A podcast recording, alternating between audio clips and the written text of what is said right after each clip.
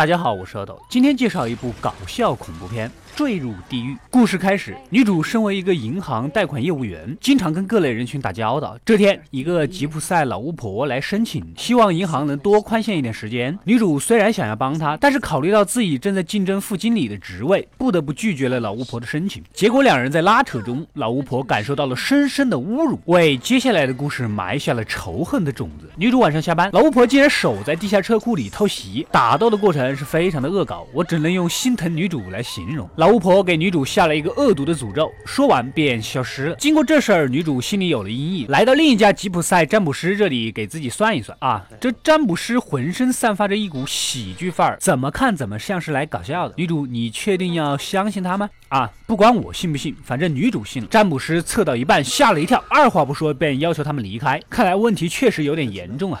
女主白天正常上班，也不知道怎么的，突然口鼻跟喷泉一样，喷的老板一脸鲜血。这血口喷人的喷法，我真的忍不住笑。女主想去求求情，让老巫婆放过自己算了。来到老巫婆侄女家，才发现她已经去世了。然后一脚踩空，老巫婆的尸体又砸到了女主身上，又是一个嘴对嘴。这是古尔丹的马洛洛斯之血吧？喝了它加工加防，我是真的被恶心到了。女主又去找那个占卜师，得知这种咒语用的她衣服上的一颗纽扣，只要她是这颗纽扣的主人。人女妖就会来找他，直到将他拖入地狱，除非献祭动物才行。在女主家里，女妖又来折腾女女主了，这样也不是个事儿啊！不得已，女主只能将自家的猫给杀了献祭，看能否让女妖远离自己。结果他喵的一点用都没有，白杀了一只猫。詹姆斯又提出了一个馊主意，再过一天就到了女妖来带女主下地狱的时间了，所以必须请另外一位资深的法师来做仪式，但是要准备一万块钱作为报酬啊。突然要这么大一笔钱，女主只能去变卖自己的闲置物品。正在收拾，突然老巫婆又冲了出来，一拳塞到了女主的嘴里。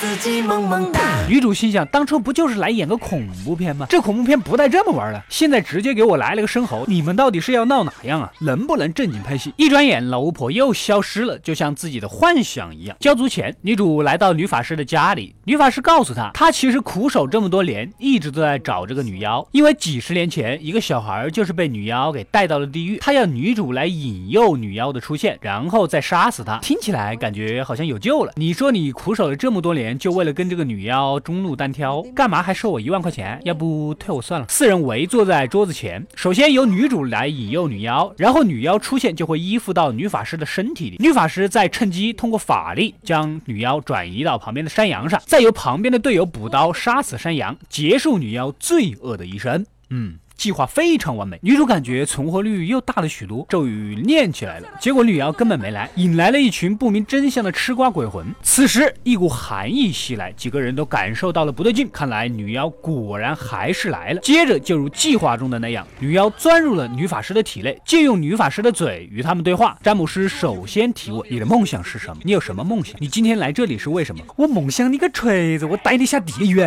詹姆斯跟女妖一来一去的继续对话，女主趁机一把。把女法师的手按到了羊头上，女妖便转移到了山羊的身上。此时该队友出场砍死山羊，但输就输在坑货队友一刀没砍死山羊，反而被山羊咬了一口。结果女妖转移到了猪队友身上。想和你么么哒，就啪啪啪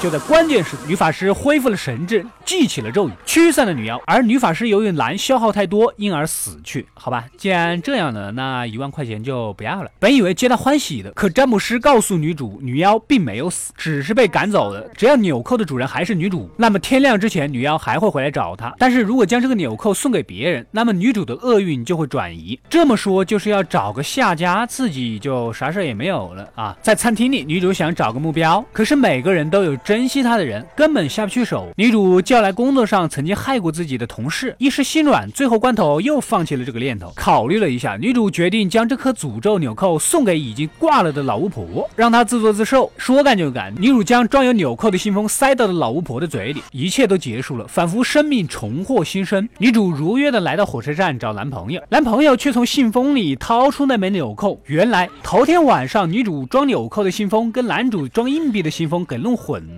直接导致女主还是被女妖给拉入了地狱。好了，故事到这里就结束了。这部电影看完，我还是很心疼女主的啊，拍个戏嘛，搞这么重口，还能不能回到当初的那一份青涩？还能不能坚守过去的那一份爱情？还可不可以回味曾经的那一份心动？